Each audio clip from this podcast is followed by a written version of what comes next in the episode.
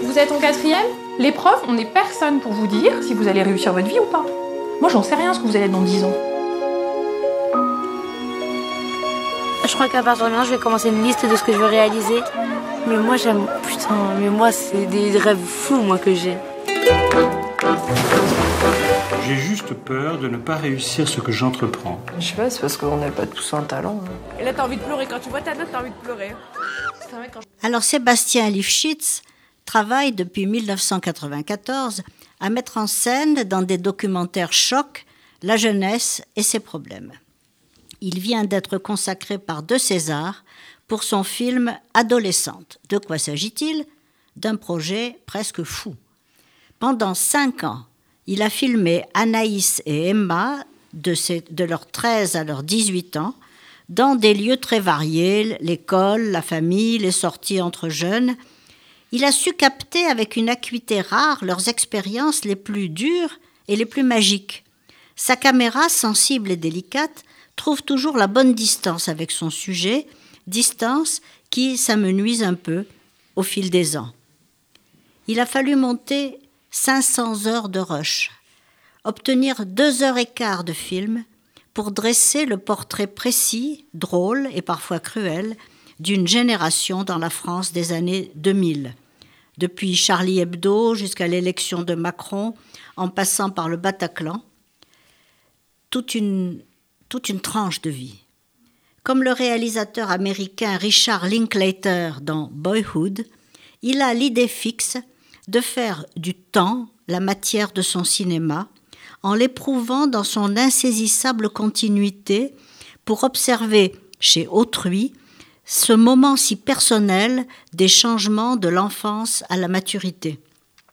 De vacances en rentrée des classes, de saison en saison, il les filme jusqu'à leur bac, qui marque le passage de l'adolescence à l'âge adulte, avec une empathie très communicative.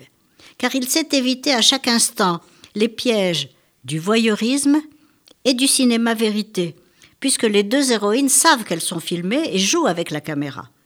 Il sait faire jaillir l'émotion de situations vécues comme dans une fiction. Sébastien Lifshitz entraîne le spectateur dans une histoire à la fois intime et collective, à la fois chronique d'une époque et analyse de l'adolescence éternelle et universelle, avec Adolescente, un film important qui a bien mérité ses Césars du meilleur documentaire et du meilleur montage. J'ai marché pendant 55 ans peut-être dans la vie un glaive à la main. J'avais l'impression que je tuais les gens, je frappais les gens, mais c'était moi que je frappais. Alors euh, maintenant, euh, maintenant j'en ai assez.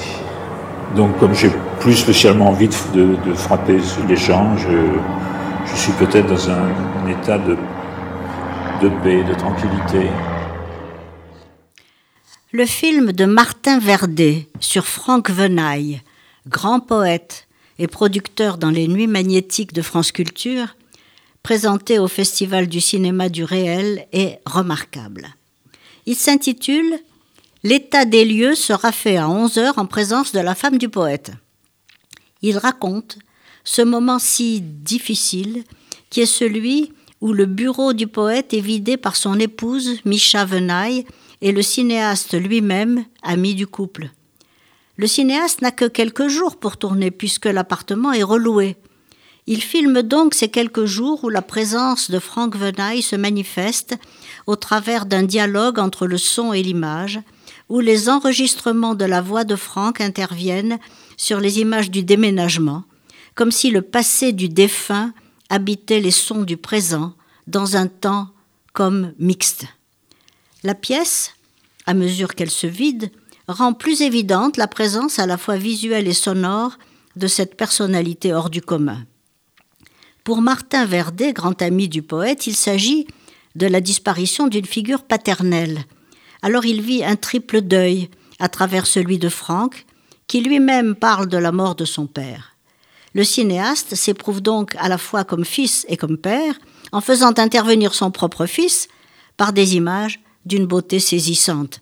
Surimpression, raccourci, dissociation du son et de l'image forment la matière première de ce film, comme l'écoute que vous venez d'avoir de cette voix radiophonique sans image. Le hors-champ est aussi important que le chant dans ce cinéma de la mémoire au présent qui fait du deuil un vide qui se remplit progressivement des sons et des images souvenirs. À la limite de la fiction, ce documentaire m'a fait penser au film de Chantal Ackerman, Demain on déménage, hanté par le souvenir de la Shoah. Martin Verdet, dans L'état des lieux, nous montre à la fois le tragique absentement d'un grand esprit et la force de l'amour qui fait survivre l'âme du poète et son couple au-delà de la mort. Un chef-d'œuvre.